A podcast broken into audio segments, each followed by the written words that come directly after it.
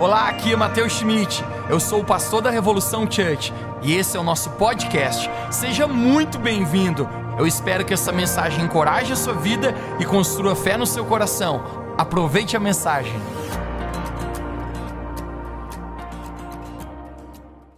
Eu, já estou um pouquinho cansado, então só vou pregar se você estiver muito animado. Porque assim eu vou me animar também. Eu vou dar tudo de mim. Se você está nos assistindo online, vamos juntos também. Eu quero começar lendo um texto de Êxodo capítulo 3. Êxodo capítulo 3. Nós vamos ler esse texto que vai originar a nossa palavra de hoje. Diz assim: Apacentava Moisés o rebanho de Jetro. Alguém de Beto comigo, Moisés? Sacerdote de Midia. E levantando o rebanho para o ocident- ocidental do deserto, chegou ao monte de Deus, a Horebe. Apacen- Apareceu-lhe o anjo do Senhor, numa chama de fogo, no meio de uma sarça. Moisés olhou e eis que a sarça ardia no fogo, porém a sarça não se consumia. Então disse consigo mesmo: Irei lá para ver o que, está acontecendo, essa grande maravilha, porque a sarça não se queima. Hashtag curioso Moisés. Vendo o Senhor que ele se voltava para ver a Deus, do meio da sarça, o chamou e disse: Moisés, Moisés. E ele respondeu: Eis-me aqui. Disse o Senhor: Moisés, Moisés. Você pode dizer o nome da pessoa que está do seu lado duas vezes? João, João, Ricardo, Ricardo, Ana, Ana. Eu quero compartilhar contigo hoje. O tema dessa palavra é o, o trabalhar de Deus dentro de mim. Feche seus olhos, vamos orar. Deus Pai, nós te agradecemos, porque a tua palavra está prestes a ser liberada aqui nessa noite. A tua palavra é viva e eficaz, mais cortante que uma espada de dois gumes. Pai, hoje nós oramos que isso possa penetrar no nosso coração. Eu creio, Jesus, que tu estás aqui e o Senhor está a falar conosco, e eu oro que nesse instante nós possamos abrir o nosso coração para aquilo que o Senhor tem para nós. Essa é a minha oração em nome de Jesus. Você pode dizer comigo amém? amém. Dá um sorriso? Vamos lá. Conecte-se com isso, gente. Eu tenho descoberto que o maior desafio que eu tenho na minha vida é lidar comigo mesmo. A propósito, o maior inimigo que eu tenho, eu vejo ele todos os dias no espelho. Meu maior inimigo, gente, sou eu mesmo. Algo que eu descobri, gente, que muitas vezes algumas coisas, algumas crises, alguns problemas não têm a ver nem com Deus e nem com o diabo. E às vezes também nada a ver com pessoas ao redor. Às vezes, gente, tem a ver apenas comigo mesmo. A propósito, provavelmente isso aqui é uma piada e alguém falou que certa vez o diabo estava muito triste lá no inferno.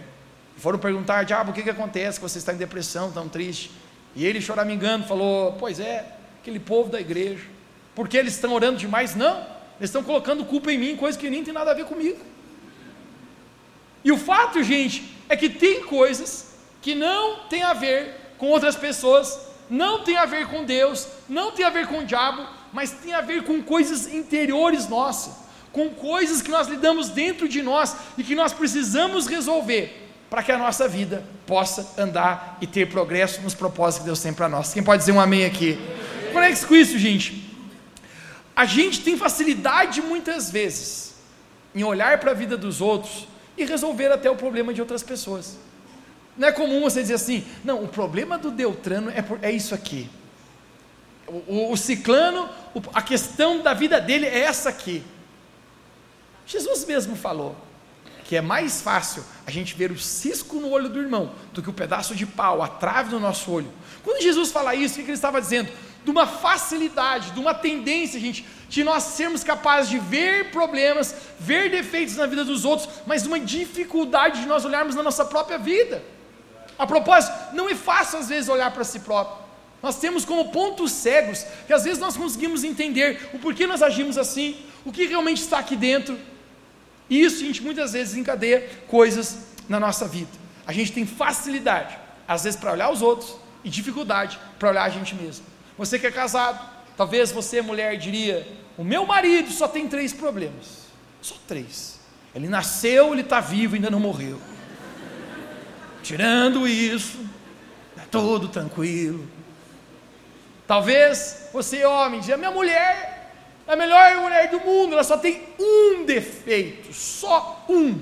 Qual? Ela fala. Tem língua.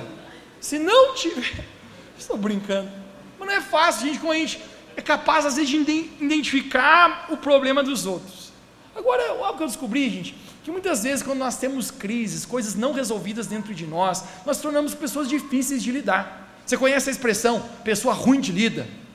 Pergunte para alguém perto de você, diga você é bom de lida ou ruim de lida? Pessoal, tem gente que é bom de lida, pessoa com o coração ensinável, pessoa que é fácil estar perto, pessoa que é fácil ter união. Mas, gente, não é verdade que tem pessoa que é ruim de lida, meu irmão. O cara é reinento, o cara é mal-humorado. Pessoa, aonde ela vai, ela tem uma crise, ela tem um problema, ela tem um, ela tem um atrito ali. Normalmente, pessoal, nós achamos que os problemas estão fora de nós. Mas deixa eu falar algo para você hoje. Os nossos problemas, gente, normalmente se encontram interiorizados dentro do nosso coração. E a verdade é que você atrai para a sua vida aquilo que você é. A verdade é que você atrai aqui fora aquilo que está dentro de você. E hoje, gente, eu quero começar falando a respeito deste, deste personagem que nós acabamos de ler, chamado Moisés. Você pode dizer mais uma vez comigo esse homem chamado Moisés? Moisés é muito especial, gente, porque através da vida dele nós encontramos alguns princípios, algumas coisas que ele precisou ser trabalhado por Deus no seu interior. Deus tinha um propósito na vida de Moisés, Deus tinha um chamado grandioso na vida de Moisés, da mesma maneira que eu quero declarar para você, Deus tem para a sua vida também. Gente, não existe uma sequer pessoa aqui nesse lugar que Deus não chamou você, que Deus não sonhou com a sua vida, que Deus não tem grandes coisas para ti. Eu amo o fato, gente, que Deus sempre surpreende as nossas expectativas. Eu não consigo sonhar, gente, mais do que Deus sonha por mim mesmo. Às vezes eu penso, Deus, eu vou até ali. Deus falou, vai nada, você vai até lá. Eu disse, Deus, até ali já não era fácil. Quem dera até lá. Por quê, gente? Os pensamentos de Deus são sempre mais altos que os nossos pensamentos. Isso é uma benção. Da mesma maneira que Deus tinha um propósito na vida de Moisés, Deus também tem um propósito na sua vida. Mas a história de Moisés é interessante, não é? A maioria da, da sua vida nos é narrado no livro de Êxodo, o segundo livro do Antigo Testamento. E Moisés, gente, sem dúvida, é um dos maiores vultos do Velho Testamento.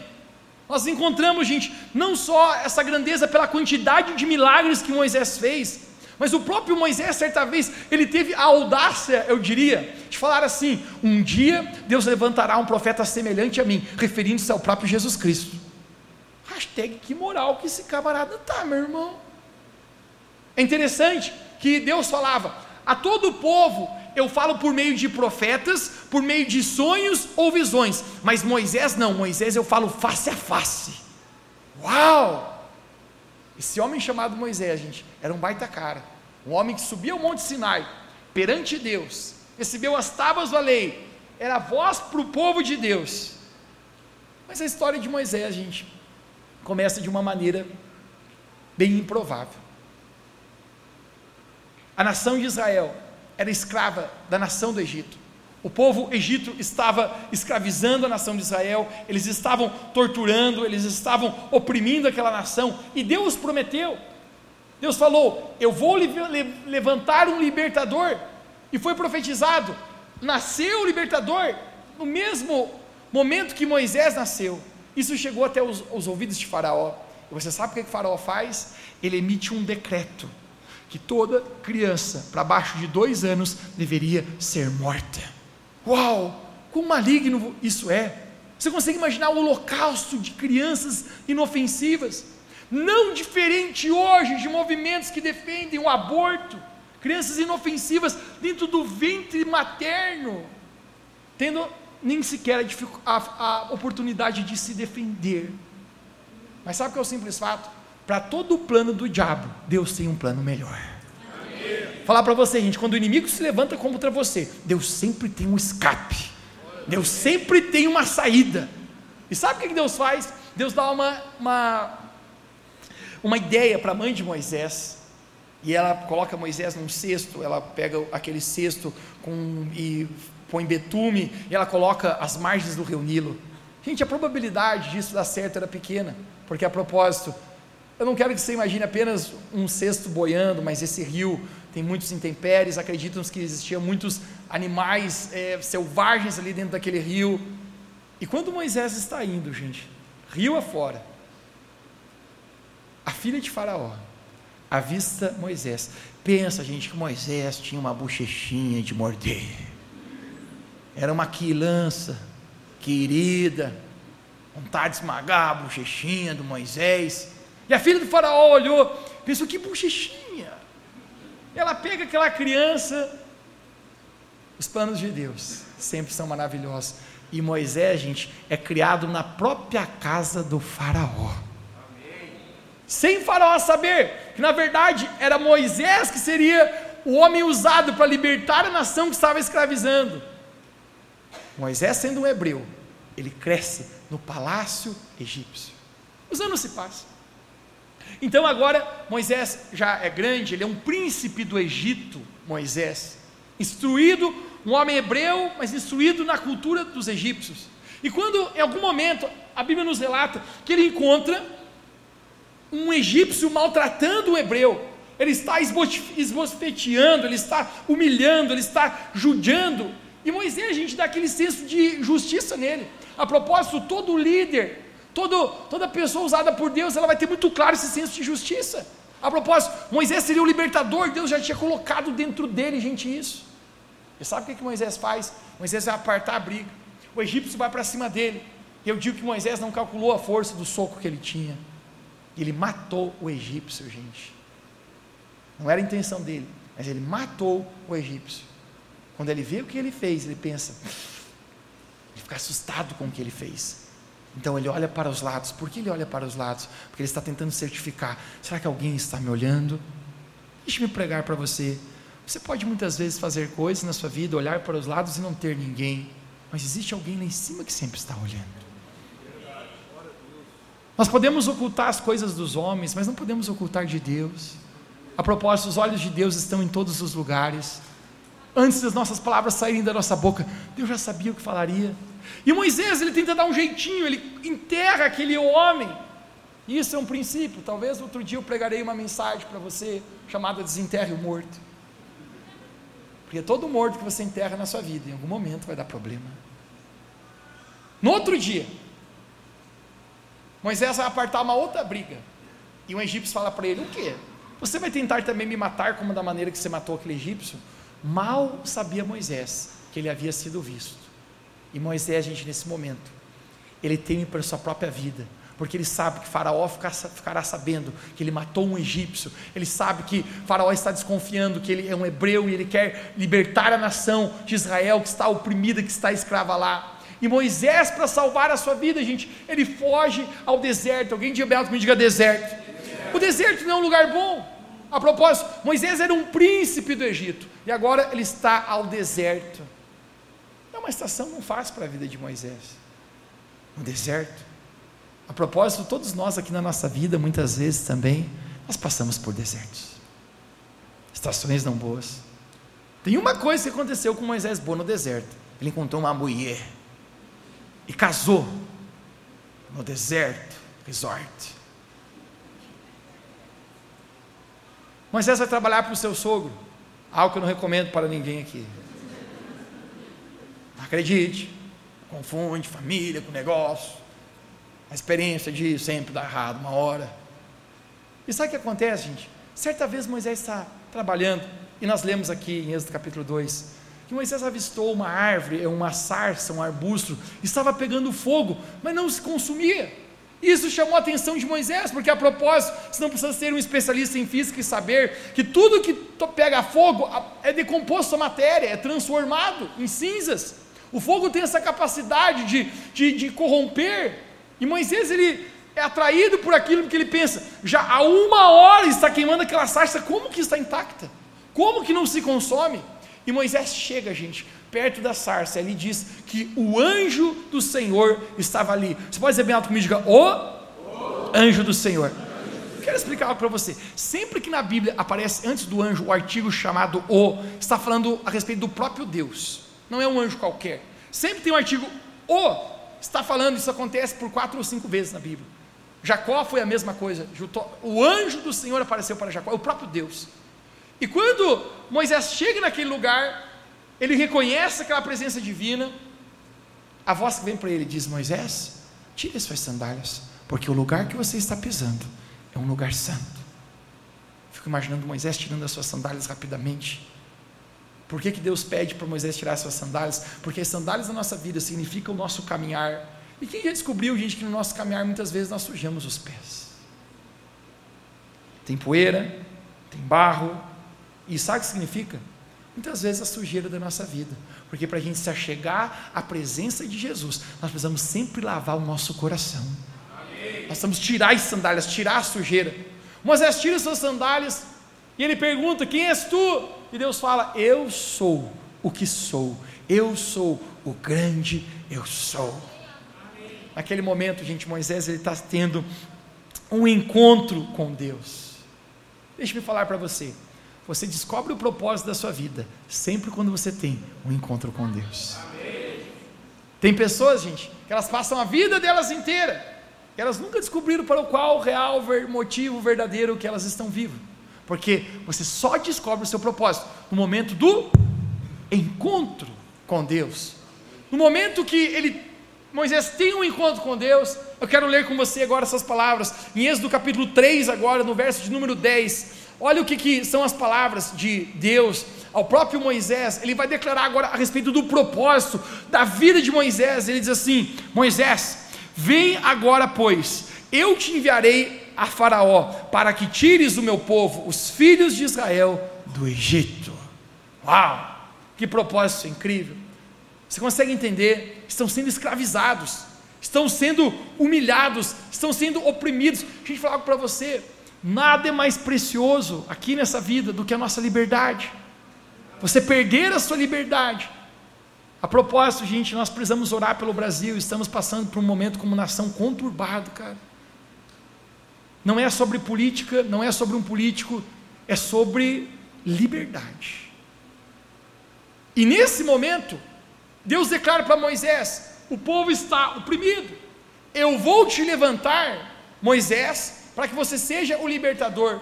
Que grande propósito, que grande honra, que grande chamado. Eu não sei quanto a você, mas eu me sentiria muito maravilhado de saber que Deus me chamou para fazer algo grandioso. Alguém também crê que Deus chamou você para fazer algo grandioso? Mas agora eu quero mostrar para você as palavras, o diálogo que Moisés vai ter com Deus. No verso de número 11 de Êxodo capítulo 3, conecte-se agora as palavras de Moisés. Então Moisés disse a Deus: Quem sou eu que vá a Faraó e tire do Egito os filhos de Israel. Você pode dizer bem alto comigo, diga, quem? quem? Sou, eu. Sou eu. Gente, por trás dessa sentença, eu quero falar para ti o que existe aqui no coração de Moisés. Quando Deus declara para ele o propósito, sabe o que Moisés diz? Deus, eu sou um Zé Ninguém. Eu sou um Zé Rosquinho, Zé Ruela. Deus, quem sou eu para cumprir esse propósito? Quem sou eu para cumprir essa missão? Deus, eu sou muito pequeno. E aqui eu descubro, gente, que sabe o que precisa acontecer na nossa vida. Para a gente cumprir o chamado e o propósito de Deus na nossa vida, nós sempre precisamos lidar com coisas dentro do nosso coração. E Moisés vai precisar lidar com o espírito de inferioridade que ele tinha. Moisés, a gente se sentia menor. Moisés se sentia não capaz. Mesmo Deus, conecte, é Deus quem está falando com ele. Mas mesmo assim ele está dizendo: quem eu sou, Deus. Muitas vezes na nossa vida, eu acho que nós não somos diferentes de Moisés.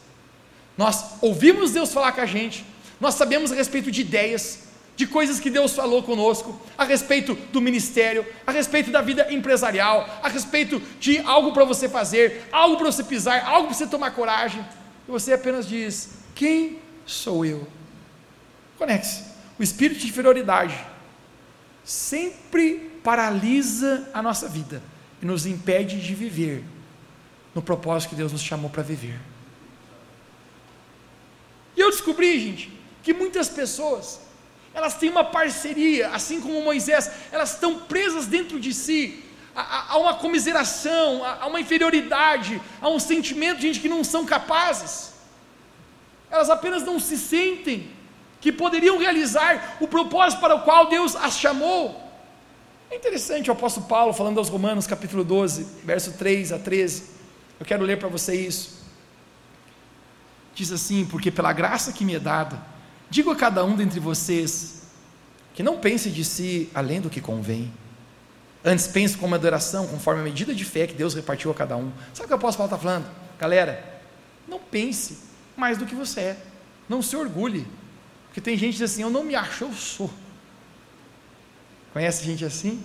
Pessoa que se acha o ar-condicionado no verão. A expressão, camarada, acho que é o gás da Coca-Cola. Eu brinco, é a síndrome do Romário. Só quem lembra a gente da Copa de 94 aí. Eu me lembro que eu estava vibrado nesse negócio, eu era moleque pequeno, cara. Eu me lembro que o Brasil ia disputar o final da, do Mundial, da Copa do Mundo, decisão de pênaltis, aguenta coração. Romário, gente, era baixinho, Romário era invocado. Eu tenho comigo todo baixinho invocado. E as mulheres baixinhas são perigosas. Romário usava um brinquinho aqui na orelha. Romário foi bater o pênalti. Pensa num camarada que era orgulhoso, um cara meio metido. Até hoje, pessoal, não é há dúvidas aí. Ele vai bater o pênalti, gente, mas o cara era matador mesmo. Ele vai lá e faz o gol. Depois dele, último pênalti. Momento de nostalgia da nossa reunião aqui. Um italiano chamado Roberto Baggio. O cara tinha um cabelinho meio esquisito, assim. Foi bater o pênalti, glória a Deus, deu um balãozão, subiu para cima. A gente foi aquela comemoração. Romário, o herói, conduziu o Brasil à vitória do Mundial. Os repórteres queriam todo mundo falar com o Romário, gente. Quando eles chegam, o Romário fala para a gente, Romário, calma aí, gente, que eu vou falar para vocês. O repórter perguntou: qual é a sensação? Qual, qual é a definição disso? Romário, apenas uma.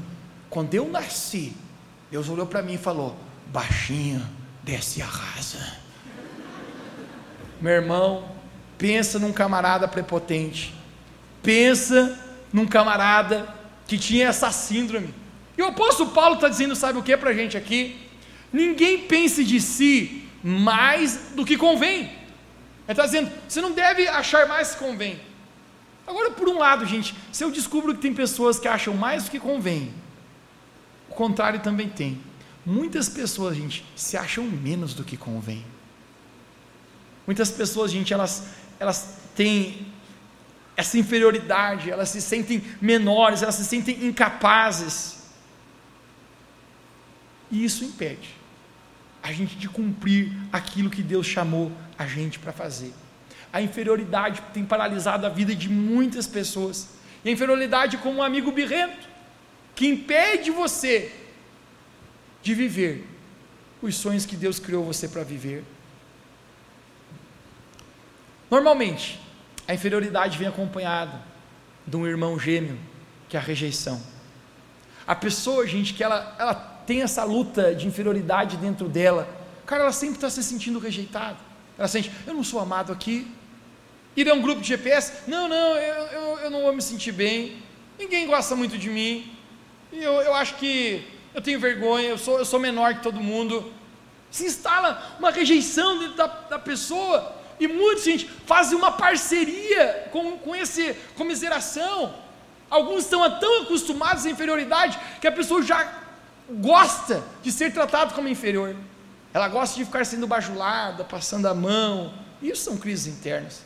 Eu me lembro que na adolescência a gente tinha um colega que a gente sempre convidava ele, vamos lá, cara. Ele dizia assim, ah, não sei se eu vou. E ele gostava que a gente ficava assim, não, vamos lá, cara. Ele, ah, não sei. Não, não, não vamos. Ele gostava que a gente ficava insistindo. E de algum momento ele dizia: Não, então vamos.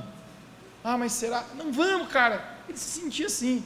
Porque eu me esqueço que um dia, um dia me deu uma, indigna, uma indignação, gente. Eu falei assim: Vamos lá. Ele falou: Não sei. Eu falei: Então fique. Ele falou: Então vamos. Então vamos. Meu irmão, que às vezes que a pessoa gosta, ai, vou faltar na igreja só para ver se alguém sente minha falta.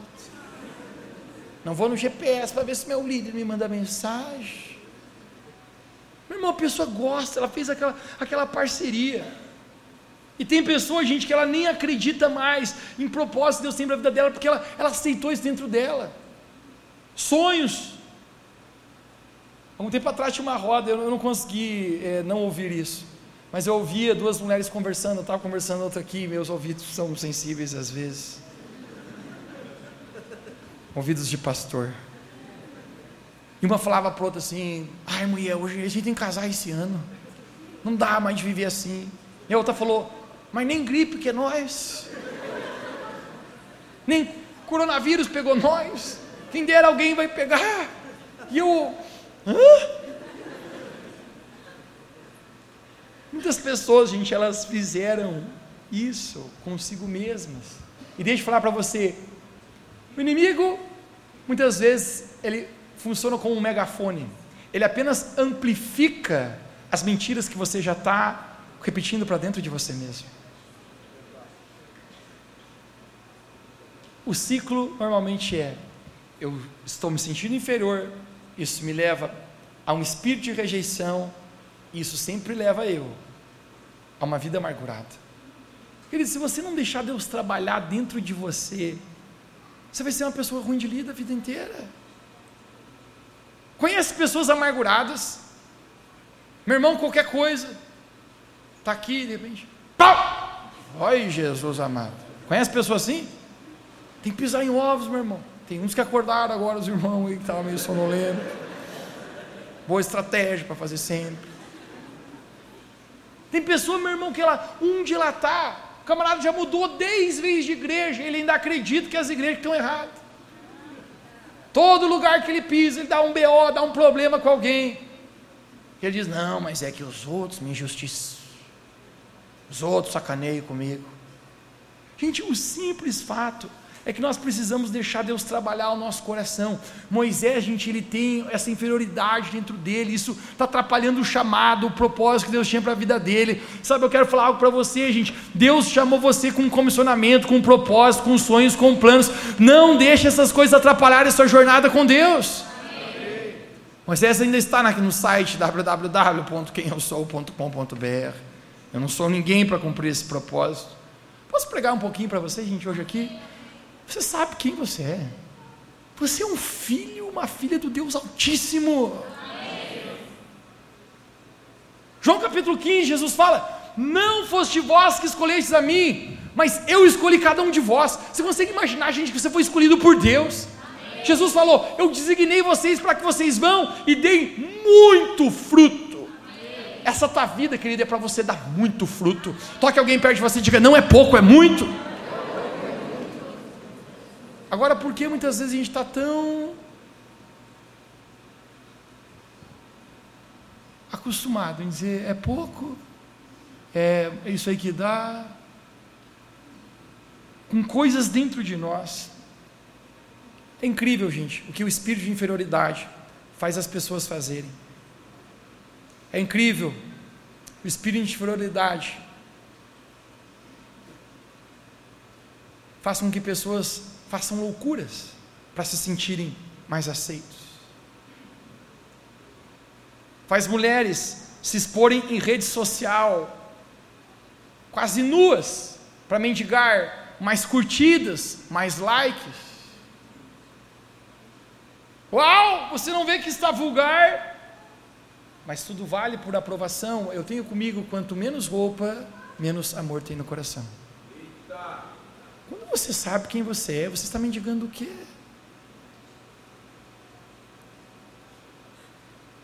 É incrível o que esse sentimento de inferioridade faz pessoas fazerem. Gastar o que não tem simplesmente para se afirmarem. Obviamente, essa sociedade considera inferior quem não tem uma boa condição financeira. Cara, um dos melhores momentos para mim de Jesus com seus discípulos é quando ele olha para os discípulos e fala: Gente, vocês estão vendo os ricos aqui? Glória a Deus por isso, eu não tenho nenhum problema com isso. Eu creio que Deus quer te prosperar, Deus quer colocar finanças na sua mão para abençoar o reino de Deus, a sua casa, os que estão ao seu redor. Quem pode dizer um amém, quem recebe? Deus não tem nenhum problema com isso. Deus é dono do ouro da prata, ele é abençoador. Mas Jesus começa a mostrar: o que? Vocês, discípulos, estão se sentindo inferior porque aqueles têm muitas posses? E Jesus fala: a vida de um homem não consiste nos bens que ele tem. O que? Você está admirando aquela pessoa pelas posses que ele tem? Pelo carro que ele tem? Não é a nossa geração hoje. Não é a nossa cultura hoje.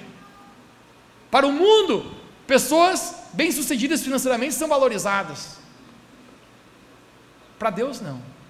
Para Deus, Deus está olhando o coração seu, a sua integridade, a sua fé, o seu amor, a sua fidelidade. Agora é incrível o que esse sentimento de inferioridade faz com a gente quando a gente não está resolvido aqui dentro. Eu recordo uma ocasião, na época eu, eu tinha um carro importado maravilhoso, um Monza Tubarão. Carro ungido, toda esquina deixava uma poça de óleo. Sei lá que tinha aquele carro, mas era apaixonado por guincho, galera. O guincho passava assim na esquina, ele quebrava. Eu me lembro que eu estava no litoral e eu falei para meus amigos que estavam comigo, aonde a gente vai, que é o mesmo nível do nosso carro, para a gente não humilhar ninguém. Só tem um lugar que a gente não vai humilhar ninguém. Vamos para Jurerê Internacional, bro. Só tem Ferrari, Porsche. BMW Audi é feijão com arroz lá. E tal meu moço tubarão dirigindo pelas ruas.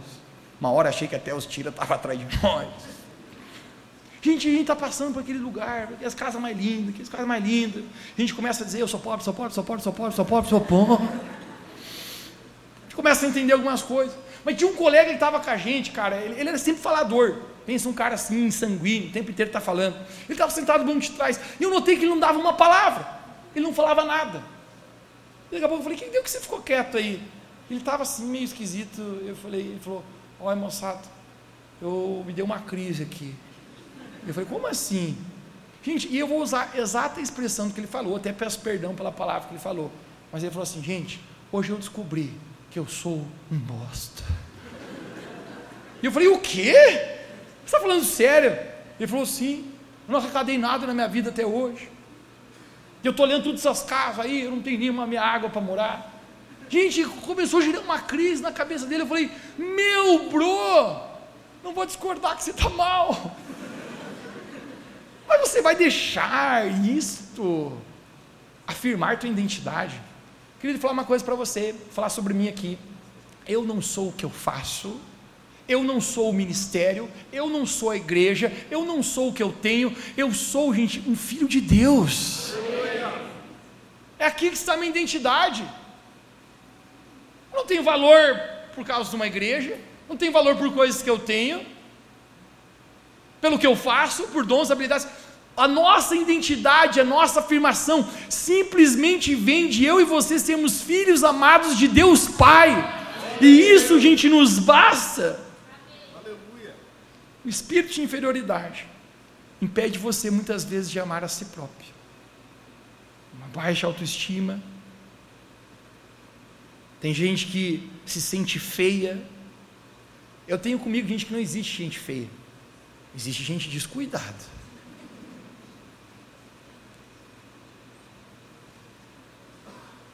Essa geração, gente, é a geração que prega o cancelamento, e se tem um valor que essa geração carrega, não sei se já percebeste isso, é a tolerância. Para tudo tem que tolerar alguma coisa, a ponto de a verdade ser relativizada por tolerância. Mas é a geração mais hipócrita que existe, que põe padrões são irreais e diz: se você não está nesse padrão, você não serve, bro. Não é desafiante? Para mulheres, para homens, Mas o simples fato, querido, quando você entende a tua identidade em Deus, você é apenas capaz de dizer: a minha afirmação vem, porque eu sou um filho amado do Pai Celestial. Espere mais cinco minutos agora, meu irmão. Na reunião das 17 ele não entrou, nessa ele entrou antes. Mas pode ficar aí. Eu amo essa igreja. Quer mais? Isso aqui vai ser poderoso agora para ti. Presente para ti, cara, ser livre na tua vida. Moisés vai ter que lidar com medo da opinião alheia. Posso ler esse verso para ti, no verso de número 18, Êxodo capítulo 3. Conecte-se com isso agora. Deus fala: ouvirão a tua voz, e tu, Moisés, irá com os anciões de Israel ao Egito e dir-lhe-eis: O Senhor Deus dos Hebreus nos encontrou. Agora, pois, deixa-nos ir no caminho de três dias para o deserto, para que sacrifiquemos e adoremos ao Senhor nosso Deus. Sabe o que Deus está dizendo para Moisés? Você vai até Faraó, você não vai sozinho, você vai levar os anciões, povo experiente de Israel, você vai dizer para Faraó: Deixa a gente ir, porque a gente vai adorar a Deus. Sabe o que, que Moisés responde? Eu quero mostrar para você agora no verso de número 1 aqui, 3:1. Então Moisés respondeu: Mas eis que não crerão, nem ouvirão a minha voz. Alguém repita comigo: nem ouvirão a minha voz. Porque dirão: O Senhor não te apareceu. Conecte-se com isso, gente. Necessário nessa vida é aprender a lidar com a opinião dos outros. Se você quiser cumprir o propósito de Deus, se quiser ser relevante na sua vida, você precisará decidir quem você vai ouvir. Eu nunca fiz algo relevante na minha vida que não se levantou muitas vozes de crítica, muitos opositores. E você vai precisar aprender a lidar com medo da opinião das pessoas. Uma estatística foi feita. Quais são os maiores medos que as pessoas têm? Você vai ficar de cara. Você sabe quais são os maiores medos que as pessoas têm? O que vão pensar de mim e o que vão falar de mim. As pessoas têm medo a respeito disso. O que, vão falar de mim se me souberem disso? O que, falarão de mim se me verem com a chinela havaiana? O que falarão de mim se souberem que eu, que eu estou caminhando com Jesus firmemente, que eu decidi entregar minha vida a Ele? Algo que eu descobri, gente, não existe como você agradar a Deus e aos homens ao mesmo tempo. O apóstolo Paulo, certa vez, ele fala: por acaso eu estou querendo agradar homens? Se eu fosse agradar a homens, eu não agradaria a Deus. Ele diz: não, eu estou aqui para agradar a Deus. Quando você, na sua vida, decide uma vez por todas, não se importar mais com o que estão falando de você, ou que estão pensando a respeito de você, então agora você está livre para cumprir o propósito de Deus na sua vida. Quer que eu faça algo libertador contigo hoje? Eu vou contar até três, e depois, se eu contar até três, você vai gritar bem alto comigo essa palavra. Um, dois, três, dane-se. Dane-se. Irmão, dane-se o que pensam de mim. Algum dia atrás, aqui na cidade, era o pastor do capeta.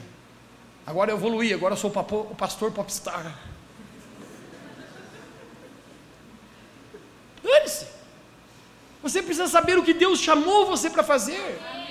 Você precisa saber aquilo que Deus falou. Moisés, eu vou usar você. Moisés precisa lidar com o medo das pessoas, da opinião delas. Deixa eu falar para você: se você quiser ser um discípulo de Jesus, você muitas vezes precisará anular a opinião das pessoas e ouvir a opinião de Deus sobre você. Algo que eu descobri na minha vida, gente, cristã, que muitas vezes eu não vou conseguir agradar as pessoas e a Deus ao mesmo tempo. Eu já aborreci muitos amigos, gente, porque eles gostariam que eu fizesse algo, que eu fosse num lugar que eu não podia fazer isso porque eu queria agradar a Deus. A gente teve a imersão de 21 dias. Um dos melhores desafios para mim foi o desafio da Bíblia 24 horas na mão. Quem participou aí? Gente, eu fiz questão de pegar uma Bíblia laranjada colorida, pro, para aparecer.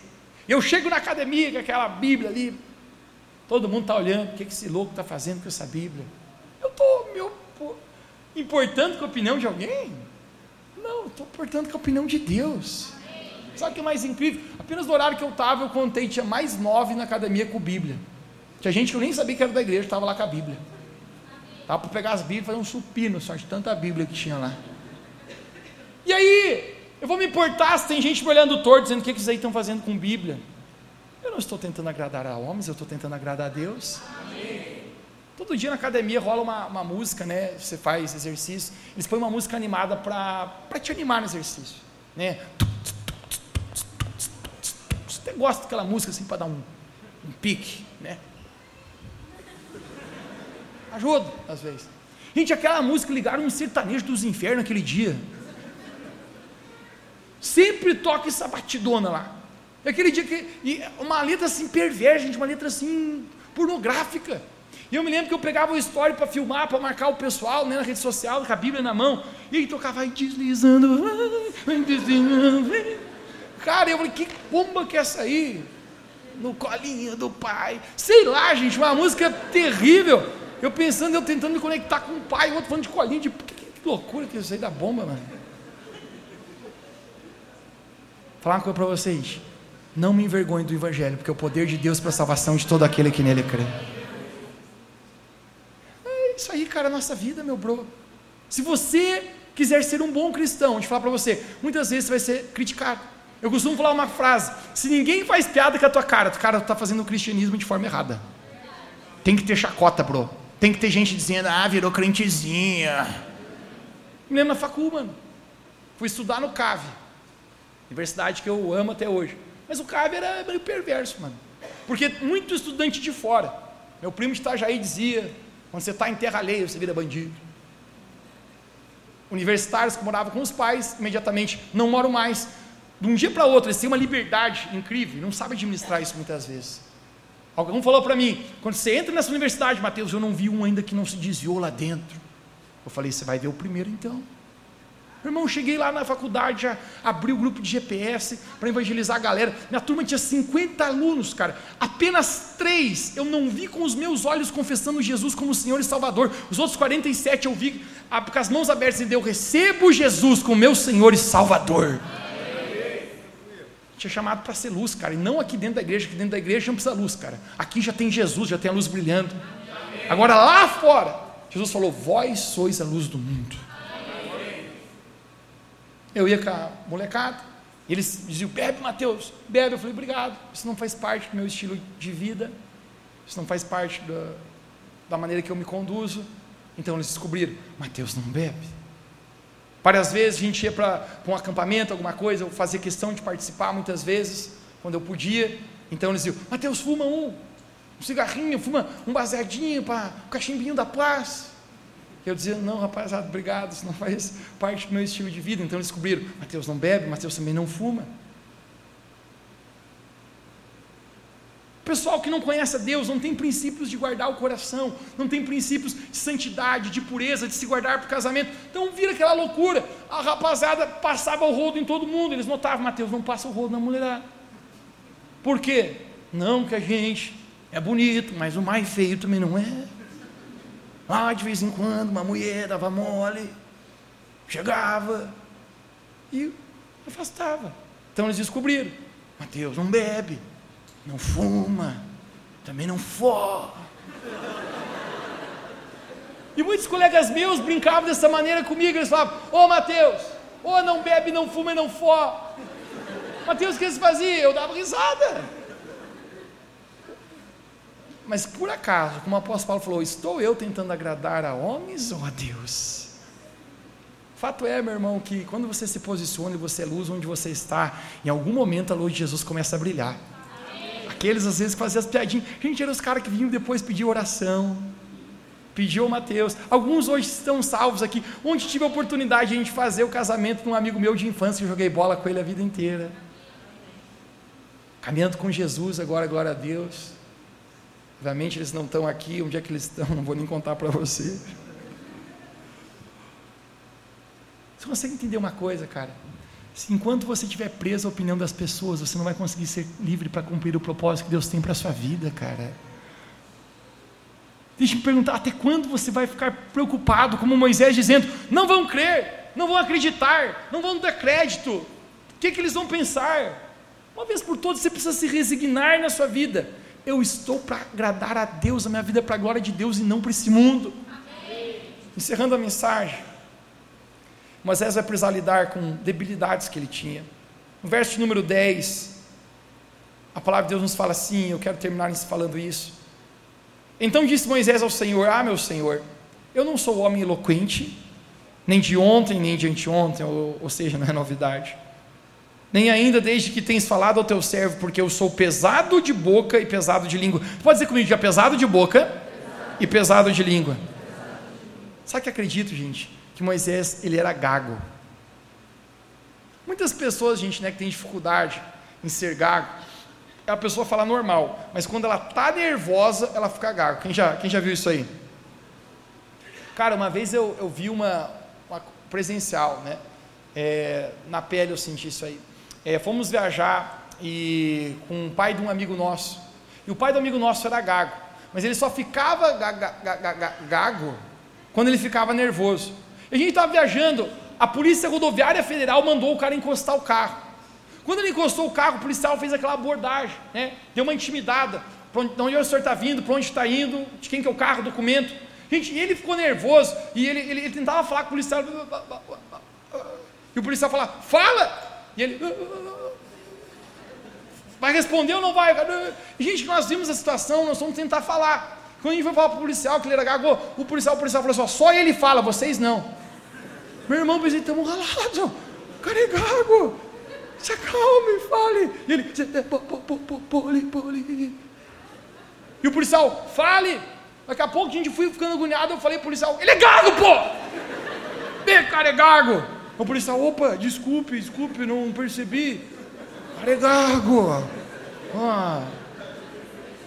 Liberou nós, graças a Deus. Meu irmão Moisés é gago, você consegue imaginar que ele vai perante Faraó? Faraó. Meu irmão, ele tem uma debilidade na vida dele não diferente de nós, quantos aqui também a gente tem debilidades aqui? Cara, eu quero falar muito sincero para você, eu tenho tantas debilidades na minha vida. Eu não sou um super-homem. Todas as pessoas choram, todas as pessoas se machucam, todas as pessoas nessa vida se frustram. Todas as pessoas às vezes queriam alcançar o pé lá e não alcança. Mas para a gente cumprir o propósito de Deus, a gente precisa decidir na nossa vida, deixar as nossas debilidades embora e confiar que se Jesus nos chamou, Ele é fiel para cumprir o que Ele prometeu na nossa vida. Moisés está dando uma desculpa. Deixa eu pregar para você essas últimas frases. Não faça da sua dor a razão do seu fracasso. Não faça do seu passado a desculpa para você viver o seu futuro. Obrigado, agora pode tocar o piano. Sabe o que Deus fala para Moisés? Fico imaginando Deus fala assim: Moisés, olha aqui, ó. Quem fez a boca do homem falar? Quem criou a boca do homem, Moisés? Você vai no meu nome. E esse é o momento que eu descubro apóstolo Paulo falando, porque quando eu sou fraco, aí que eu sou forte, porque o poder de Deus se aperfeiçoa nas fraquezas. Querido, deixa eu pregar para você as áreas que você se sente fraco, as áreas das suas debilidades, as áreas que Deus te levanta para fazer as coisas que por ti mesmo você jamais conseguiria. E nesse momento você entenderá que não, não era você, que era Deus através de você. No final da conta, Deus usa Moisés, você conhece a história, toda a nação é livre do Egito. Mas Moisés, antes de ele cumprir o chamado e o propósito dele, ele precisou do trabalhar de Deus dentro da vida dele, do coração. Deixa eu falar contigo hoje aqui, gente. Você precisa que Deus trabalhe dentro de você aqui. Qual é a crise que Deus precisa resolver dentro de você? Você está preso debaixo de um complexo de inferioridade, de rejeição, de injustiça. Querido, tem coisa que é espiritual, tem coisa que é natural, é o mático nosso aqui. Sabe, eu senti de Deus essa semana de pregar essa mensagem para nós como igreja, porque eu sinto, gente, que Deus quer fazer a gente romper. Quem pode dizer um amém aí? Mas o que, você precisa resolver dentro de você hoje? Talvez você tenha algo, uma, uma, causa não resolvida, uma rejeição, um término desastroso de um relacionamento, que até hoje você patina com isso. Querido, deixa eu pregar uma coisa para você. Se Jesus está com você, o que mais você precisa? Se Jesus falou que você vai chegar, tome coragem. Levante-se onde você está. Tem pessoas aqui que Deus tem um ministério para a sua vida. Enquanto você apenas não pisar nisso e dizer eu creio, eu posso ser usado por Deus, isso não acontecerá. Tem pessoas aqui que Deus chamou você como um empresário, Deus te deu ideias para você prosperar, e você ainda está pensando, eu não sou capaz, eu não, eu não posso. Deus fala para Moisés: Moisés, você não está entendendo. Não é você que vai fazer, Moisés, sou eu. Eu quero terminar essa palavra falando: não é você que vai fazer, meu irmão, é Deus. Essa é a história da nossa igreja, não é? Uma igreja tão improvável. Somos tão pequenos, irmãos. Mas aquilo que Deus fala, Deus assina embaixo. Hoje eu quero declarar em nome de Jesus. Deixe Deus trabalhar no teu coração. Resolva, cara, as crises. Resolva a inferioridade. Se você tem sido uma pessoa ruim de lida, meu irmão, deixa Jesus amolecer teu coração hoje. Deixa Jesus tirar a amargura, deixa Jesus tirar a inferioridade, deixa Jesus tirar a ferida, deixa Jesus tirar o mau humor, deixa Jesus fazer você uma nova pessoa. Deus está a trabalhar dentro de nós. Se você recebe essa palavra, você pode dizer amém, ficar de pé onde você está. Quero apenas mais três minutos seus aqui.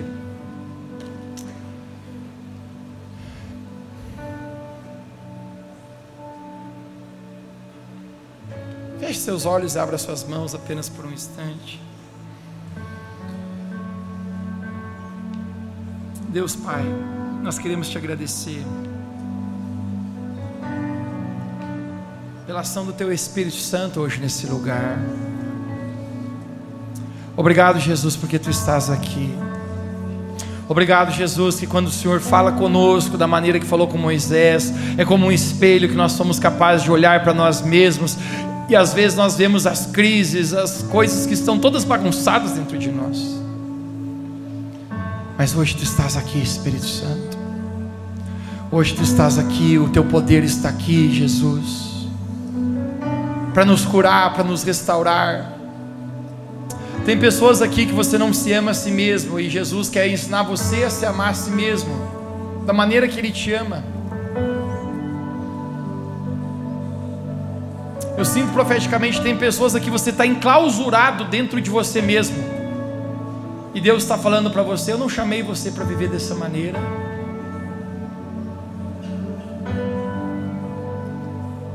Eu sinto Jesus chamando pessoas a romper com a covardia hoje aqui.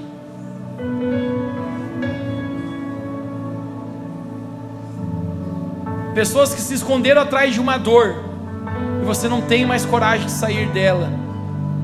Jesus está dizendo hoje: Eu estou chamando você assim como eu chamei Moisés, para você avançar, para você romper, para você andar naquilo que eu tenho para ti.